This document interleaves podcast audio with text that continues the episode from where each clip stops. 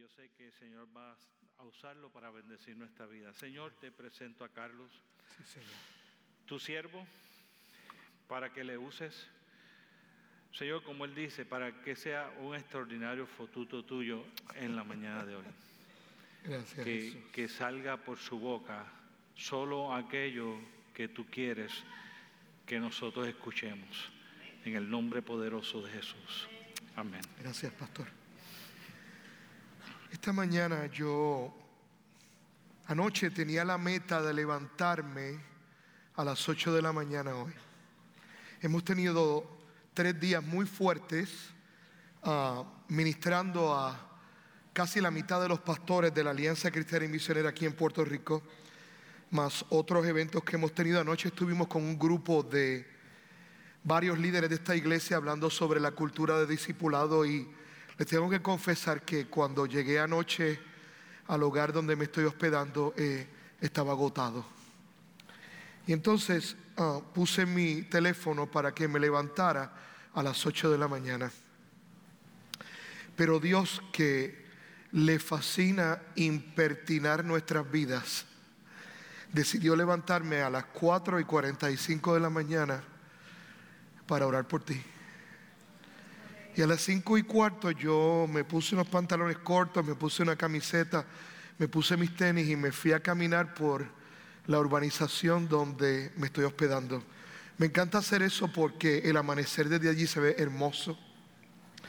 Y de momento me senté allí en un banquito que hay allí a esperar que el sol saliera y todo eso. Y saqué mi teléfono, busqué la Biblia y dije, Señor, eh, ¿qué tú quieres hacer hoy con mi vida?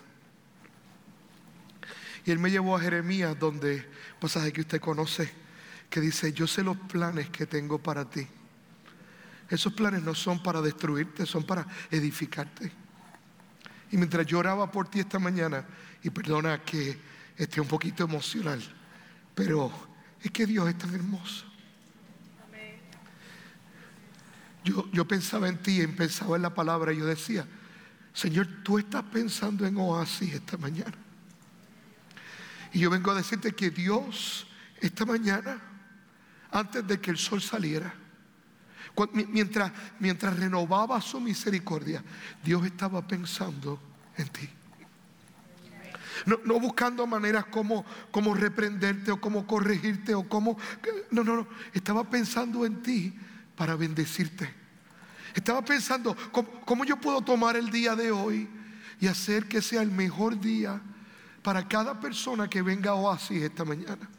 Dios está pensando en ti. Y eso a mí me estremece, porque escucha esto, Dios tiene tantas cosas en que pensar. Esta mañana casi la mitad del planeta se ha reunido a bendecir su nombre. Hay millones de personas pidiéndole cosas a Dios.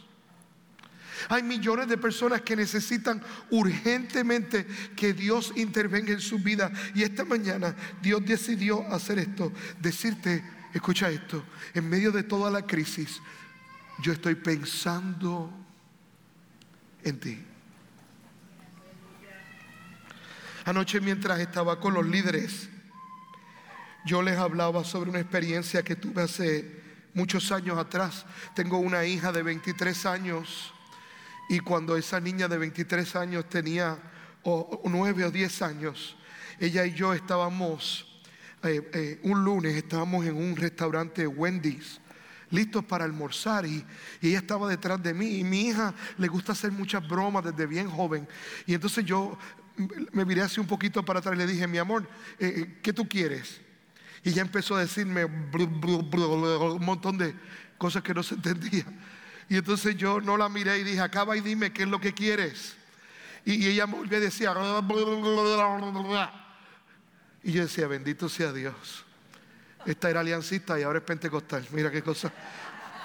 Y entonces me viro, me viro y cuando la voy a agarrar por el brazo para que me diga, se me, se me desmayó en el piso con una convulsión.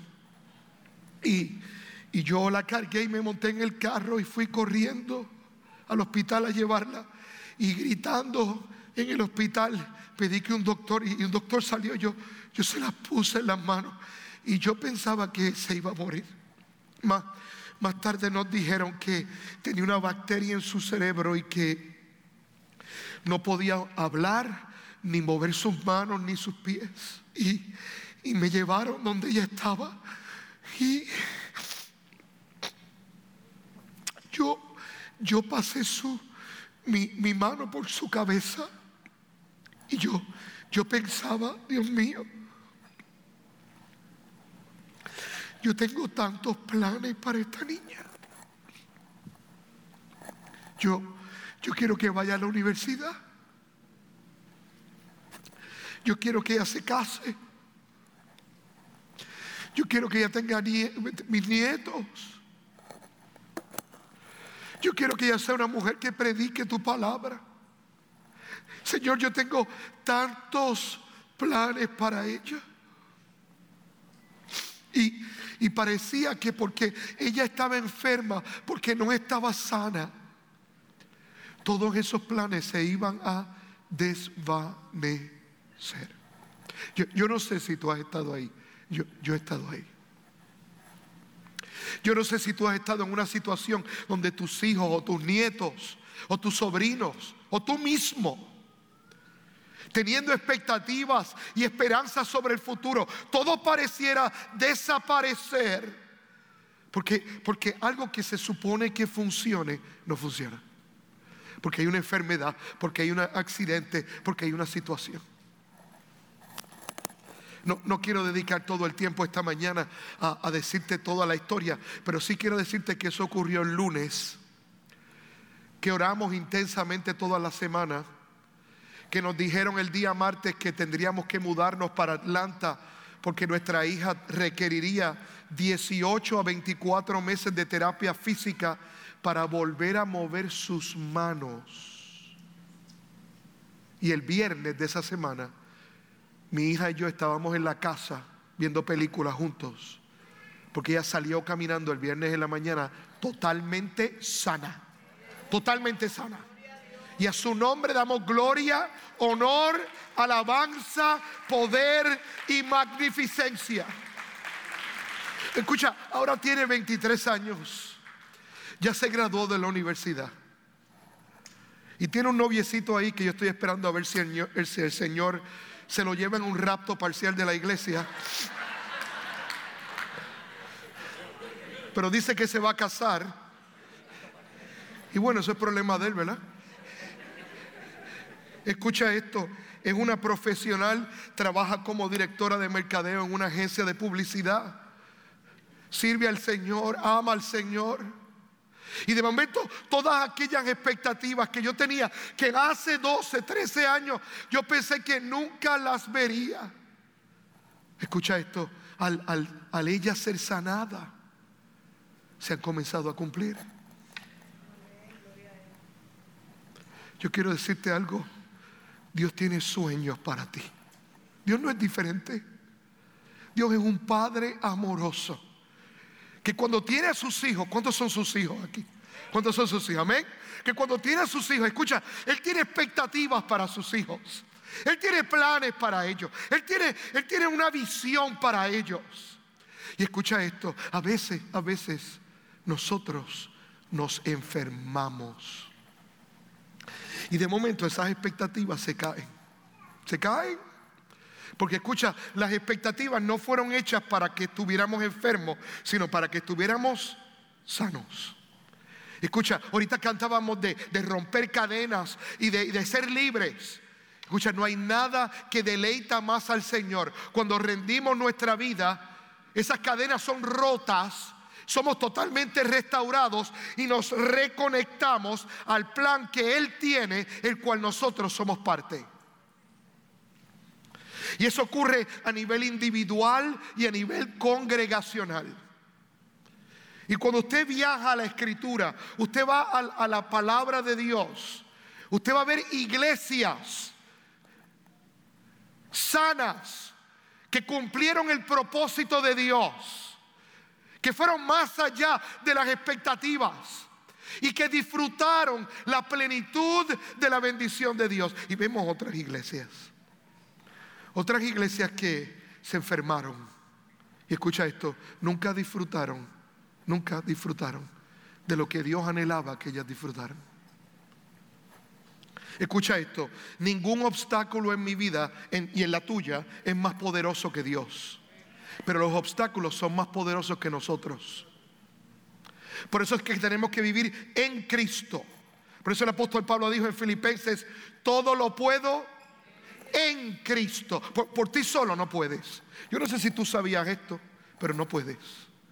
Es en Él que todas esas expectativas que Dios tiene, que esta mañana cuando yo me levanté y hablaba con Dios, Él, me dijo esto, yo estoy pensando en Oasis, estoy pensando en Andrés, en cada uno de ustedes.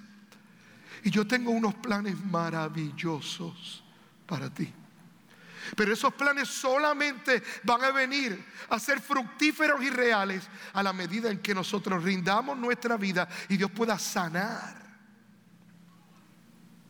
transformar, restaurar quiénes somos y para qué estamos aquí.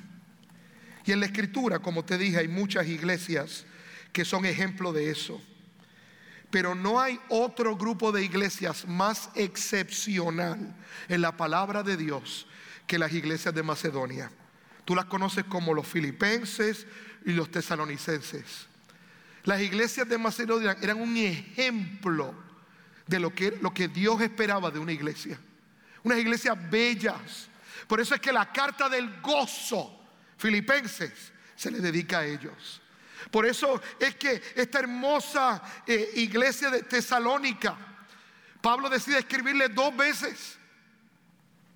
Porque eran iglesias que en medio de su crisis, en medio de la persecución, en medio del dolor, rindieron sus vidas al Señor a tal grado que a pesar de los inconvenientes de sus circunstancias, disfrutaron de la plenitud de la bendición de Dios en sus vidas. Escucha esto, Dios no está aquí para quitarte los problemas. Dios está aquí para caminar contigo y que tú venzas los problemas. Dios no es un Tilenol gigantesco que está en el cielo para evitar, evitarte el dolor. Dios es presencia viva que camina contigo en el tiempo bueno y en el tiempo malo. Hay un momento que Dios da y hay un momento que Dios quita y bendito y alabado sea el nombre de nuestro Dios. Amén.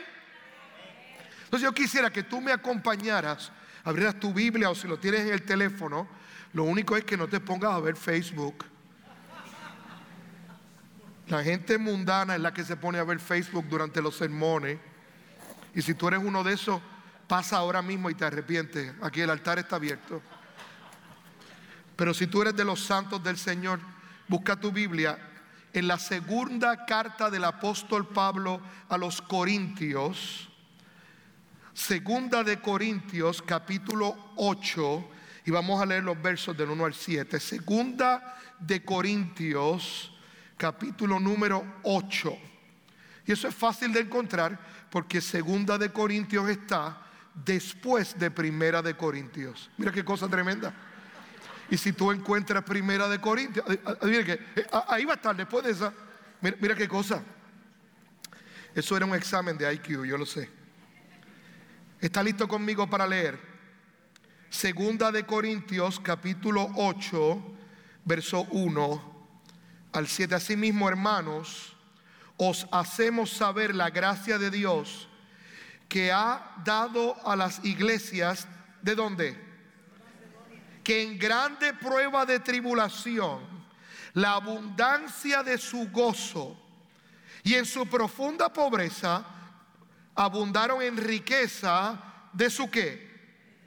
Generosidad. Pues doy testimonio de que con agrado han dado conforme a sus fuerzas y aún más allá de sus fuerzas, pidiéndonos con muchos ruegos que les concediésemos el privilegio de participar en este servicio para los santos. Y no como lo esperábamos sino que asimismo se dieron primeramente al Señor y luego a nosotros por la voluntad de Dios. De manera que exhortamos a Tito para que tal como comenzó antes, asimismo, acabe también entre vosotros esta obra de gracia.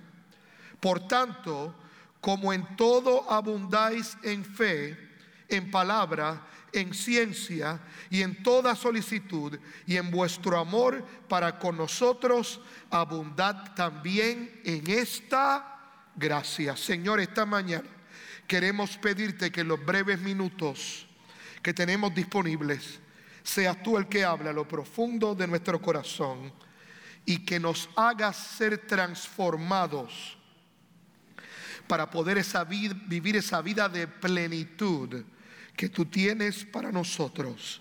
En el nombre de Jesús. Amén y amén. El objetivo de la palabra de Dios y el objetivo del Espíritu Santo en nuestra vida es que usted y yo seamos formados a la imagen de Cristo Jesús. Amén. El objetivo no es que usted sea una mejor versión de usted. Es que usted muera y Jesús viva a través de usted. Por eso el apóstol Pablo dijo, ya no vivo que yo, ya no vivo yo, mas Cristo vive en mí. ¿Y cuántos aquí anhelan ser, anhelan ser como el Señor Jesús? Déjame ver las manos. Oye, como siete nada más. Déjame ver las manos, déjame ver las manos. Y los demás, como Iron Man. ¿Qué, qué es lo que tú quieres ser? ¿O es que esto es una iglesia de manco? Vamos a ver las manos de nuevo aquí. ¿Cuántos van a, quieren, anhelan ser como el Señor Jesús? Ahora pueden bajarlas. Escucha esto, si tú no recuerdas nada de lo que yo voy a decir esta mañana, esto es lo que yo quiero que tú te acuerdes. Yo jamás me pareceré más a Dios que cuando doy. Yo jamás me pareceré más a Jesús que cuando doy. Tú podrías decir eso. Yo jamás me pareceré más a Jesús que cuando doy. Yo jamás me pareceré más a Jesús que cuando qué? Que cuando doy. Y el, y el apóstol Pablo en este pasaje nos habla de la excelencia de las iglesias de Macedonia, porque en medio de su crisis, lo que ellos hicieron, esto es una locura, ellos ejercitaron su generosidad. Y hay tres características básicas de estas bellas iglesias. Escucha, que mi deseo esta mañana, y yo estoy seguro que el deseo de Dios es que la iglesia oasis las abrace. Porque escucha, Dios tiene planes para ti. Y esos planes solamente pueden ser realidad si tú tienes una vida sana. Y escucha, no hay nada que enferme más al ser humano que el conflicto entre la generosidad y la avaricia. Por eso es que Jesús dijo, nadie puede servir a dos señores. ¿Y, quiénes son los dos señores? Dios y quién más? Y el dinero. Oiga, pastor, usted está diciendo que el dinero es malo. ¿O oh, no, el dinero no es malo? ¿El dinero no es malo? El problema no es el dinero. Es cuando tú amas el dinero. Porque el dinero es una herramienta, no es Dios. El dinero está para que tú lo uses, no para que Él te use a ti. Entonces, mira qué belleza estas tres características de las iglesias de Macedonia. La primera de ellas es esta. Esta iglesia fue bendecida porque sus miembros tenían un carácter generoso. Escucha esto, esto es importante. El que es generoso siempre va a encontrar cómo dar. ¿Verdad que sí? El que es generoso siempre va a encontrar cómo dar. Y escucha esto, el que es tacaño, no los mires, no los mires. No los, mírame a mí, mírame a mí, no los mires. No le des con el codo, no le des con el codo, mírame. Y el que es tacaño siempre va a encontrar cómo no dar. Porque la generosidad es un, una marca del carácter. No tiene que ver si tú tienes algo en el bolsillo o no. Tú no has notado que a veces la gente más humilde es la gente más generosa. ¿Tú sabes por qué? Porque eso es parte de su carácter. A lo mejor no se puede meter la mano en el bolsillo y darte 100 dólares, pero te dicen, mi amor, no te vayas sin comer. Vente, vente, siéntate. Vente, y te sientan a comer. O te dicen, mira, esta camisa, ya yo no la uso. Pruébatela a ver si te sirve. Tú dices, mami, pero nada más tengo tres Tú nada más tienes tres camisas, pero tengo dos de más. Y nada más tengo un cuerpo, tengo dos de más. ¿Quieres ponerte esta? ¿Tú no has notado eso? Estos zapatos, yo me los compré el viernes hoy es sábado, pero como que no me gustaron. ¿Tú no te lo, ¿Verdad que sí que hay gente así? Que, que se desprende. Eso no es porque tienen mucho, es porque su carácter. Y estas iglesias fueron bendecidas por Dios, no porque daban, sino porque la generosidad era parte de qué? De su carácter. Jesús exaltó una viuda, ¿usted se acuerda de eso? No porque había matado al marido, porque no fue esa la razón. Jesús exaltó a una viuda porque cuando fue a llevar ¿qué? su ofrenda, escucha, ¿qué, entregó ella? Todo lo que tenía. Ahora, esa cantidad era mayor que la que todo el mundo había dado. No, no. Porque escucha, Dios no es un Dios de cantidades. Dios es un Dios porcentual. Y usted y yo tenemos, que, tenemos que aprender a dar porcentualmente. Tú ves, cuando tú empezaste a trabajar y te ganabas mil pesos al mes, hace un fracatán de años, pues tú dabas los 100 pesitos con gozo. ¿Verdad? Pero ahora de momento este, tú empezaste a ganar un poquito más. Y ahora te ganas dos mil, tres mil, alguna gente cuatro mil, cinco mil pesos. Yo sé que tú no lo vas a aceptar pero en abril tú te vas a dar cuenta que es verdad. Deja que tú llenes la planilla, que tú te vas a dar cuenta que es verdad. Y ahora sacar los 400, los 500, los 600.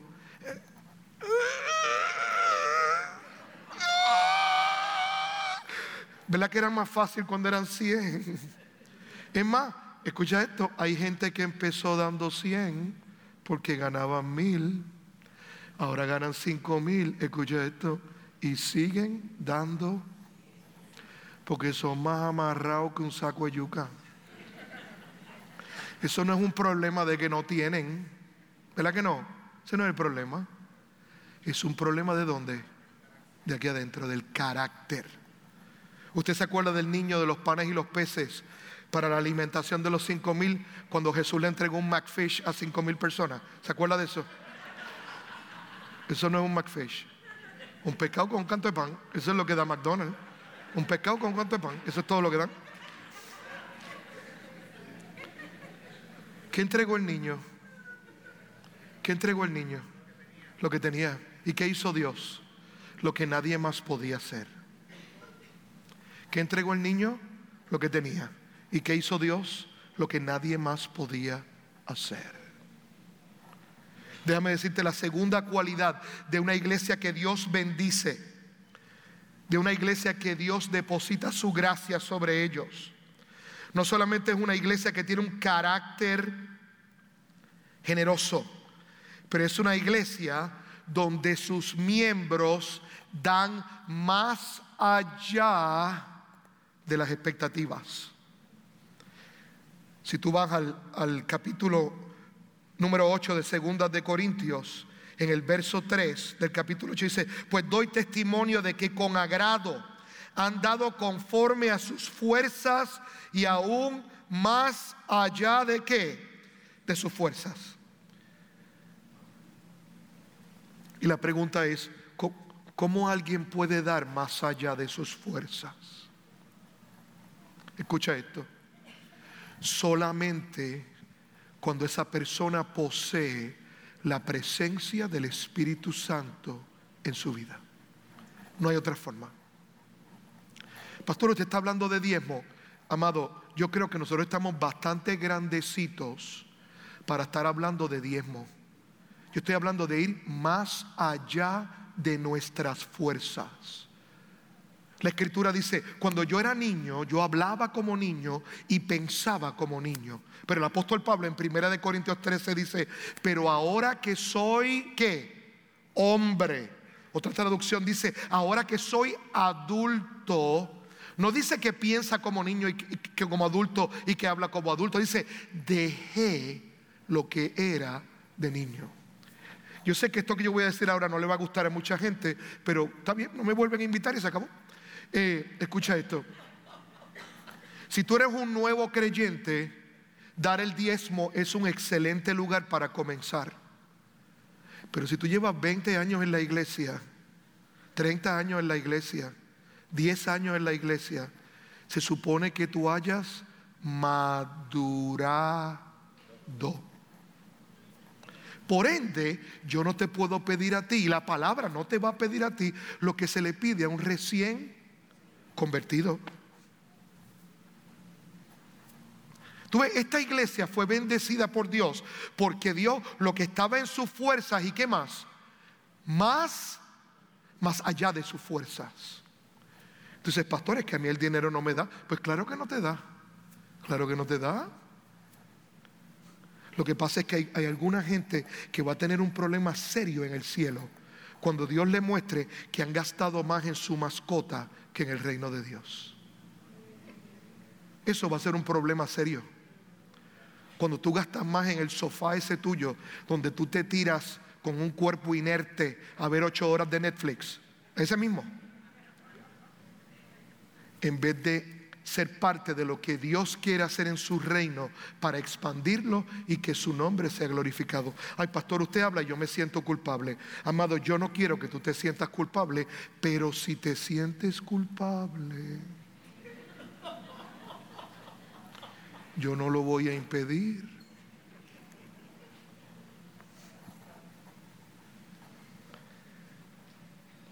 ¿Cuál es la diferencia de diezmar y dar más allá de sus fuerzas. ¿Verdad? Eso sería bueno. Mucha gente diezma como un acto religioso, porque es lo que hemos hecho siempre. Pero dar más allá de tus fuerzas requiere una absoluta dependencia del Espíritu Santo. Tú ves, la gente que vive conectada con Dios sabe ser dirigida por Dios. Y la gente que vive desconectada de Dios está dirigida por la ATH, por el balance, por lo que dice ATH móvil. Ay, no, eh, no, no, no. Y Dios dice, sí. ¿Sabes cómo se llama eso? Eso se llama el síndrome de Josué. anoche yo hablé de eso. Eso se llama el síndrome de Josué. Usted sabe que Josué, Dios lo mandó a cruzar qué? ¿El qué? El Jordán. ¿Se acuerda de eso? ¿Se acuerda, verdad? Si no, matricúlese en un grupo pequeño y empiece a estudiar la Biblia. ¿Oyó? Tiene que cruzar el Jordán. Hay un problema con el Jordán. El Jordán se parece como a este altar. O sea, el Jordán no tiene una orilla que va poco a poco hacia hasta la profundidad. El Jordán es así, completamente navegable. Desde que usted mete el pie se hunde. Y Dios le dijo, cruza el Jordán. Mete el pie y yo lo abro. Y Josué dijo, ábrelo y yo meto el pie. Y Dios dijo, no, mete el pie y yo lo abro. Y Josué dijo, ah, ah, ah, ah. y yo me bauticé. Mm, mm, mm. Tú ábrelo y yo me yo meto el pie. Y aquí hay gente así que quieren la bendición primero y después creerle a Dios. Mira, si tú esperas la bendición primero, no necesitas fe. Y sin fe es imposible agradar a Dios. Entonces, en primer lugar, las iglesias de Macedonia tenían un carácter generoso. Pero en segundo lugar, sus miembros daban más allá de sus fuerzas. Y yo quisiera retarte con algo esta mañana. Yo quisiera que tú le pidieras a Dios que te dé la oportunidad de dar más allá de tus fuerzas. Mira, esa es la única cosa en la Biblia que Dios dice, pruébame, tírate, dale, pruébame. Escucha esto. Yo llevo 30 años sirviendo al Señor. Y en los últimos 26 años Dios me ha dado el privilegio de plantar 13 iglesias. Escucha esto, cuando una iglesia está empezando, no tiene nada. Porque está aquí, empezando. ¿Tú me entiendes? Tú no sabes cuántas veces yo he abierto iglesias que por uno o dos años no me han podido pagar. Y, mira qué flaco estoy.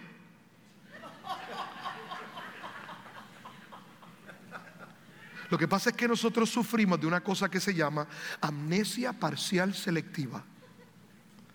Por ejemplo, hace cinco años tú no tenías dinero para pagar la electricidad y te desesperaste y oraste al Señor. ¿Y qué Dios hizo? ¿Me lo, puedes decir? ¿Qué hizo Dios? ¿Suplió, ¿Suplió o no suplió? ¿Suplió o no suplió?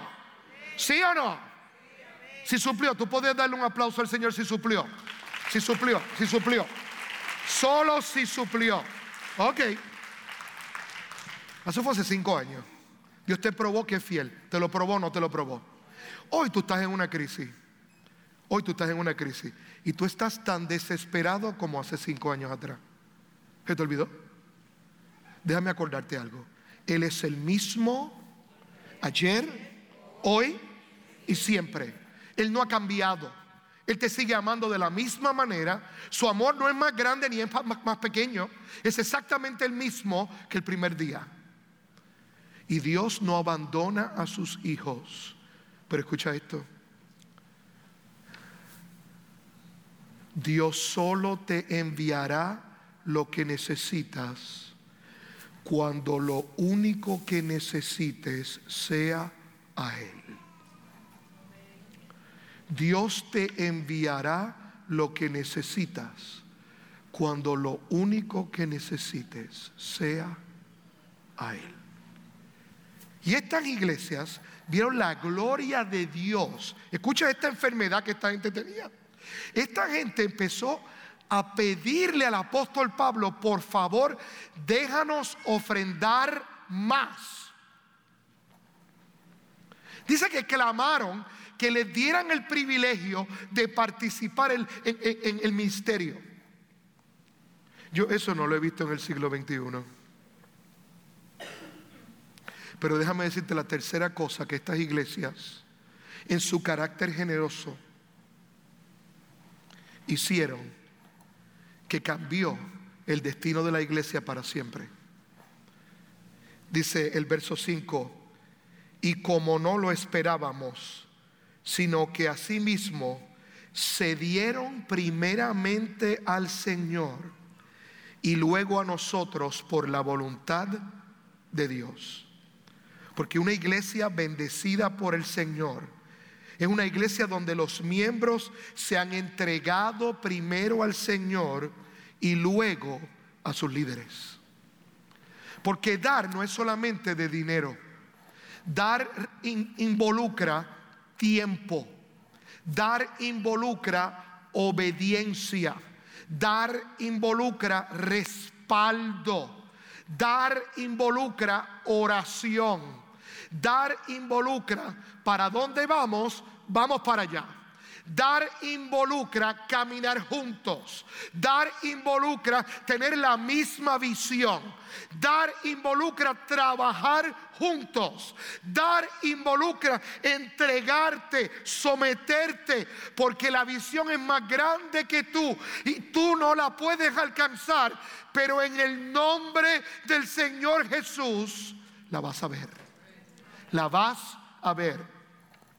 Y a través de la historia de esta iglesia, Dios ha hecho cosas impresionantes. Yo recuerdo cuando yo vivía aquí en Puerto Rico, la primera vez que yo vine a esta iglesia que estaba en el pueblo. Y yo vi aquello y yo dije, ay Jehová, te, puedo confesar la verdad. Puedo. Yo, yo pensaba que esto era una iglesia pentecostal en Chapá de Alianza.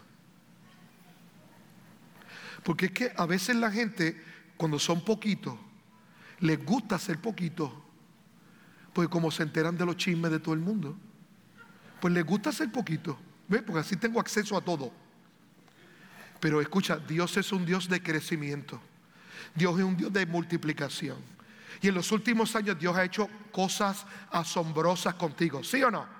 Ha hecho cosas maravillosas contigo.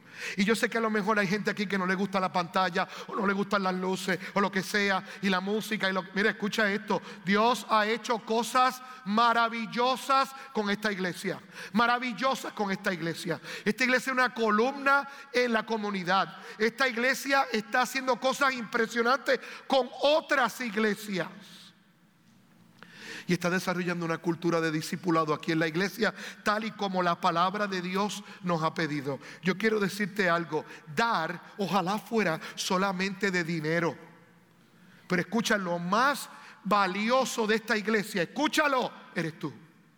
Tú eres lo más valioso.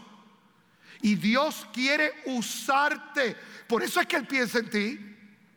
Él piensa en ti constantemente porque anhela usarte. Y tal vez tú digas, pastor, yo tengo ya setenta y pico, ochenta y pico, noventa y pico. Escucha esto, Moisés tenía ochenta cuando empezó el asunto de él.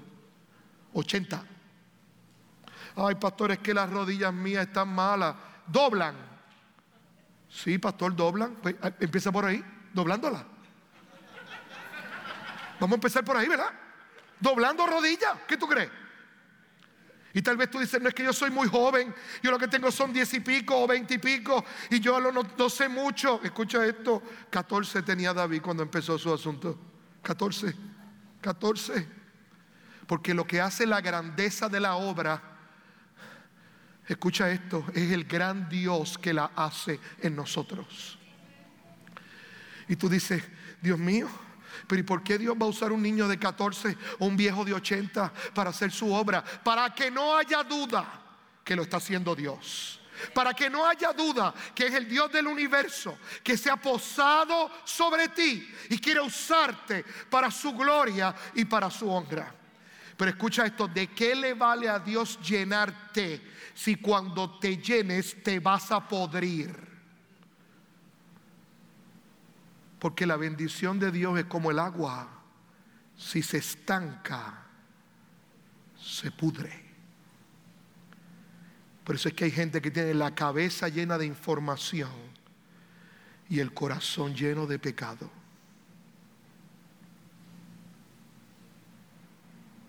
Entonces yo creo que Dios quiere hacer cosas maravillosas contigo. La pregunta es, ¿dónde está tu carácter? En relación a la visión de Dios. Las iglesias de Macedonia tienen un carácter generoso. Las iglesias de Macedonia daban más allá de las expectativas. Y las iglesias de Macedonia se entregaron primeramente al Señor y después a sus líderes. Porque el secreto de la vida cristiana en todo siempre ha sido entregarse al Señor primero. Y yo quisiera decirte que yo sé, porque tú me levantaste la mano, que tú quieres ser como el Señor. Que tú sabes que tu conversión no es el final, es solo el principio. Y que ahora el Espíritu Santo está en ti moldeándote a la imagen de Cristo. Y escucha, tú jamás serás más parecido a Jesús que cuando das. Es por eso que el apóstol Juan, inspirado por el Espíritu Santo, escribió uno de los versos más hermosos que están en la Escritura, que tú posiblemente sabes. Cuando escribió, de tal manera amó Dios al mundo, que qué hizo? Que dio. Que dio lo que le sobraba. Que dio el, el 10%. Que dio, escucha, dio lo más valioso que tenía, su único hijo, ¿Tú te imaginas lo que el padre estaría pensando en la cruz al ver a su hijo morir?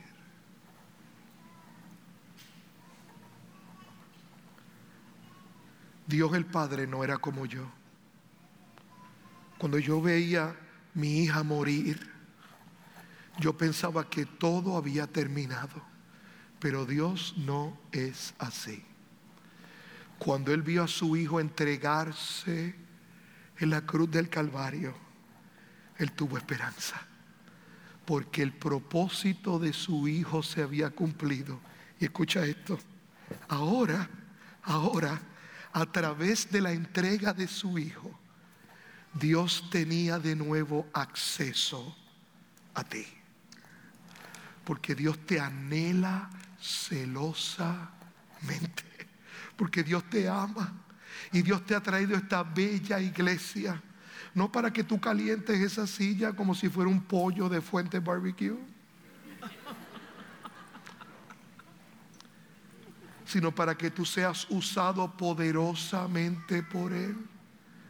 Pero ¿de qué le vale a Él derramar la plenitud de su presencia si no estamos dispuestos a dárselas a nadie? ¿Qué es lo que hizo esa iglesia? Una iglesia bendecida. Tenía un carácter generoso. Escucha esto, daba más allá de sus fuerzas. Y se entregaron primeramente al Señor y después a sus líderes. Yo me alegro tanto que hayan recogido la ofrenda antes del sermón. Porque yo no quiero que tú pienses que es que no podemos pagar el aire acondicionado y yo prediqué esto para recogerlo. No, no, no, ya se recogió la ofrenda. Esto, no, esto realmente no tiene que ver con dinero. El dinero es la evidencia de que la transformación ha sido ¿qué? hecha. Pero yo oh, no vamos a pasar un plato de ofrenda ahora, ¿verdad que no? No. Relájate.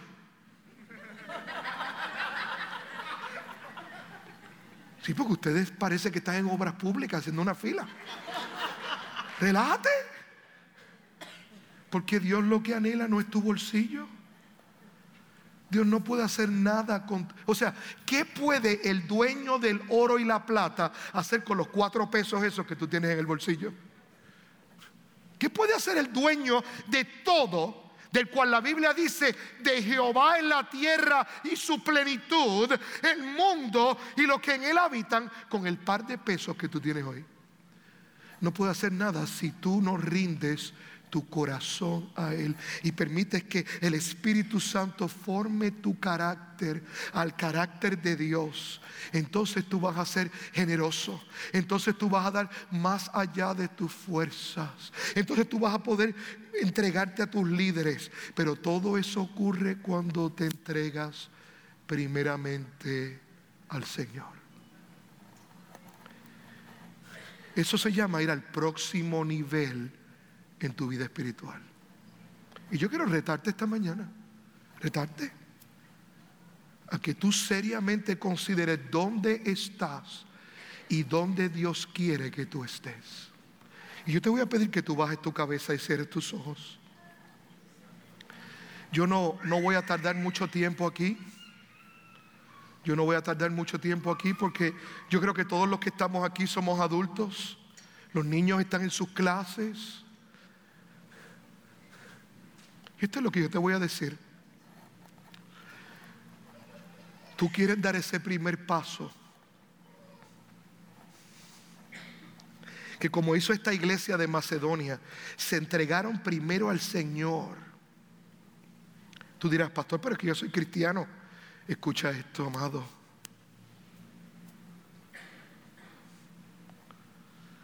Examínate. Si tú supieras todo lo que Dios quiere hacer con esta iglesia.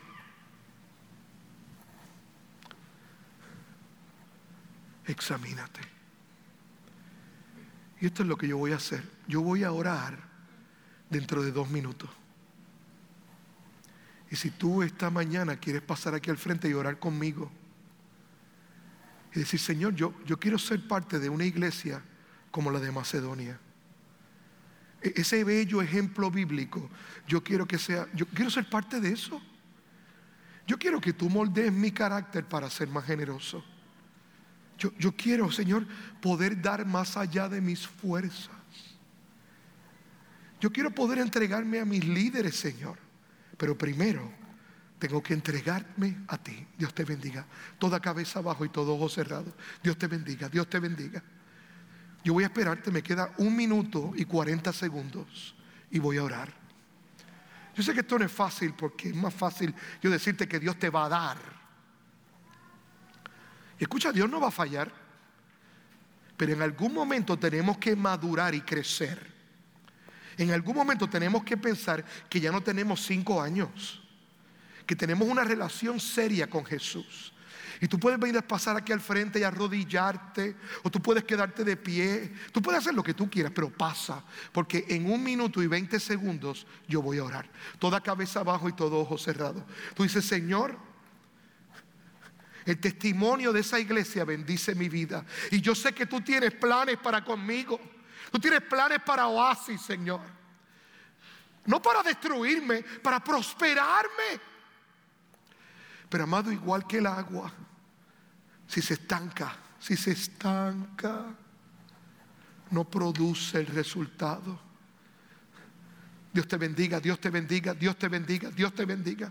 Gente se está levantando por todo el santuario.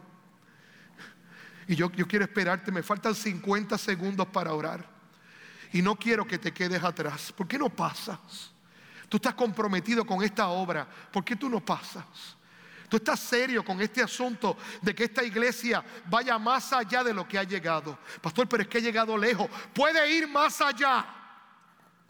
Puede ser un modelo para las iglesias en Puerto Rico. Puede alcanzar esta comunidad puede hacer la diferencia en la vida no de cientos, sino de miles de personas. Y hoy es el día de dar el primer paso, el primer paso. Yo quiero esperarte, me faltan solamente 25 segundos y yo quiero orar. No quiero faltar y cruzar el tiempo que te dije. Pero, pero, yo no voy a estar aquí tres horas porque es que tú, tú, entendiste, yo entendí, Dios habló, lo escuchamos, es hora de responder. Es hora de responder. Te estoy esperando. Deja de luchar. Deja de batallar. Y pasa, pasa, pasa, pasa. Tú dices, Señor, yo sé, yo sé que yo no estoy dando ni siquiera la mitad. Y yo no estoy hablando de dinero solamente, amado, estoy hablando de tu tiempo, de tus talentos, de, de tu testimonio, de tu corazón. Pasa aquí al frente. Me quedan 15 segundos.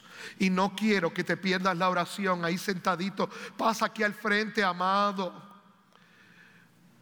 La Iglesia Alianza Cristiana y Misionera Oasis tiene una gran oportunidad de subir al próximo nivel. Si hay un grupo de personas comprometidas a desarrollar un carácter generoso, si están comprometidas a dar más allá de sus fuerzas y a rendirse al Señor y a sus líderes. Porque tú jamás serás más cercano al carácter de Dios que cuando das. Toda cabeza abajo y todo ojo cerrado. Vamos a orar. Yo no sé si habrá algún hermano o hermana en esta iglesia que pueda pasar aquí al frente e imponer manos sobre las personas que están aquí al frente. Si tú conoces a alguien que pasó aquí al frente, ¿por qué no pasas y me ayudas a orar? Pasa. Esto está lleno aquí al frente. Necesito la otra parte de la iglesia, que me imagino que ya está comprometida con ese asunto, y vengan a poner manos sobre estos hermanos. Ah, pero es que yo no soy líder. Tú no necesitas una posición, necesitas disposición. Ponle la mano encima a alguien, a una o dos personas. Vamos a hacer iglesia esta mañana. ¿Qué tú crees? ¿Será posible que esto deje de ser un teatro por un momento y sea iglesia? Donde nos ministramos los unos a los otros. Donde buscamos el bienestar del cuerpo Todavía hay gente aquí que nadie está orando por ellos. ¿Por qué tú no pasas y me ayudas? Ayúdame. Si tú eres líder o no eres líder. Si tú eres un hombre, una mujer de oración, pasa aquí al frente. Si tú eres un espectador, quédate ahí, porque eso fue que tú viniste. Quédate sentadito ahí. Pero si tú eres alguien que, anhela que la iglesia sea bendecida, ponle la mano encima a alguien. Todavía tengo gente que nadie está orando por ellos. Amado, el cuerpo necesita al cuerpo. La iglesia necesita la iglesia. Y aquí oramos y cantamos para que cadenas fueran rotas. Y eso es lo que el Espíritu de Dios está haciendo en este lugar. Amado, eso no son simplemente canciones que salen por la radio. Hay una declaración profética sobre la iglesia. Hoy se van a romper cadenas. Y por eso es que oramos. Todavía hay gente que no tiene nadie que ore por ellos. ¿Será posible? Yo creo que, que no es posible. Yo creo que tú puedes pasar. Ayúdame a orar por esta gente que está aquí al frente. Vamos a orar. Padre, venimos ante ti en el nombre de Jesús. Y tú que pasaste, amado y amada, por este llamado, si tú quieres, tú, este es el momento de levantar tus manos al cielo. Porque fue que se entregaron al Señor. Y nuestro cuerpo debe demostrar lo que nuestro corazón siente. Señor, levantamos nuestras manos a ti en señal de rendición. Para decirte, Señor, queremos ser parte de una iglesia bendecida por ti. Queremos que tu Espíritu Santo moldee nuestro carácter a la imagen de Cristo. Y jamás nos pareceremos más a Dios que cuando somos generosos. Señor, en esta hora la iglesia Oasis se levanta. Hay, hay decenas de hermanos aquí al frente que queremos decirte, que yo quiero decirte, Señor, danos un carácter generoso. Echamos fuera todo espíritu de angustia, todo espíritu de miseria, todo espíritu, Señor, de avaricia todo espíritu, Señor, que contrista tu espíritu. Señor, y pedimos en el nombre de Jesús que donde esté su tesoro, también esté su corazón. Que haya un cambio de dirección. Arrancamos el reino de las tinieblas en su intento de sentarse en el trono que solo le pertenece a Jesús. Señor, si, si tú declaras que nadie puede servir a dos señores, te decimos hoy, nuestro único Dios es Jesucristo. Nuestro Salvador, nuestro sanador, nuestro santificador y el rey que viene. Y Oasis se levanta como la iglesia de Macedonia con un carácter generoso, dando más allá de sus fuerzas, ayudando a iglesias caídas, abriendo nuevas obras, alcanzando al perdido, levantando la niñez y la juventud, restaurando matrimonios. Tu obra en medio de los tiempos se cumple a través de esta iglesia. Señor, y esta iglesia quiere hacerlo. Y esta mañana nos rendimos a ti, Señor. Nos rendimos a ti primero, porque ¿a dónde iremos si solo en ti hay palabras de vida? Señor, si tú eres bueno para sanarnos, si tú eres bueno para bendecirnos, si tú eres bueno para hablarnos, también eres bueno para recibir nuestra vida como ofrenda grata. Y esta mañana queremos decirte que antes de dar un solo centavo, la más grande ofrenda que damos, Señor, en nuestro corazón. La más grande ofrenda que damos en nuestra disposición. Señor, porque enfermos no podemos disfrutar de tus expectativas para nosotros. De la misma manera, Señor, que yo me deleito hoy en ver a mi hija caminando, levantando sus manos, hablando siendo toda una profesional, Señor, porque, Señor, las expectativas que tú pusiste en mí y que yo tengo de ellas se están cumpliendo, Señor. Tú tienes planes para nosotros. Esta mañana cuando yo me levanté, tú, tú me dijiste, Señor, yo tengo planes para Oasis. Yo estaba pensando en ti. Y esos planes no son para destruirte, son planes para prosperarte, son planes para bendecirte. Oh Señor, por eso entendemos las palabras del salmista cuando dice, bendeciré a Jehová en todo tiempo, su alabanza estará de continuo en mi boca, en Jehová se gloriará mi alma, lo oirán los mansos, los que se rinden a ti y se alegrarán. Por eso hoy hacemos un compromiso contigo, Señor para ser una iglesia generosa. Una iglesia que da más allá de sus fuerzas. Y una iglesia que se rinde primeramente a ti y a sus líderes.